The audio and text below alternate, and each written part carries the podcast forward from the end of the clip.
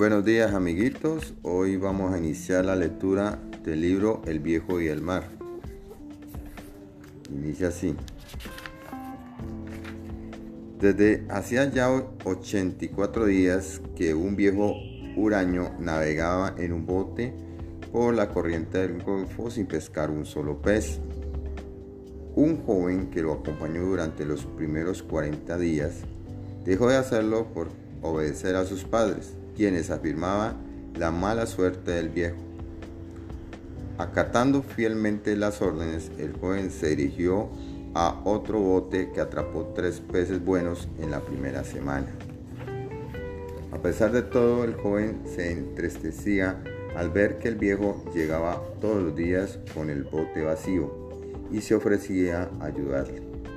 Así fue con las carretas de cuerda el garfio, el arpón o la vela plegada en torno al mástil. La vela había sido remendada con cuatro lonas de harina, parecía la bandera de un fracaso, persistente.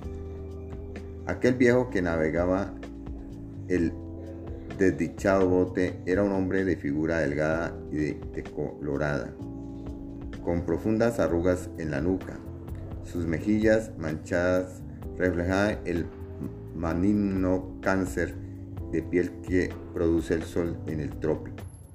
Sus manos tenían las hondas cicatrices que causan las cuerdas cuando se maneja peces grandes, pero eran tan viejas como la erosión del desierto.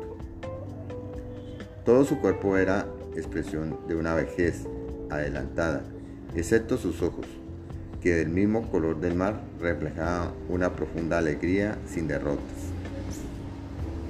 Hoy pues leímos esta parte mis amigos, esta primera hoja, espero que ustedes lo sigan haciendo en su casa.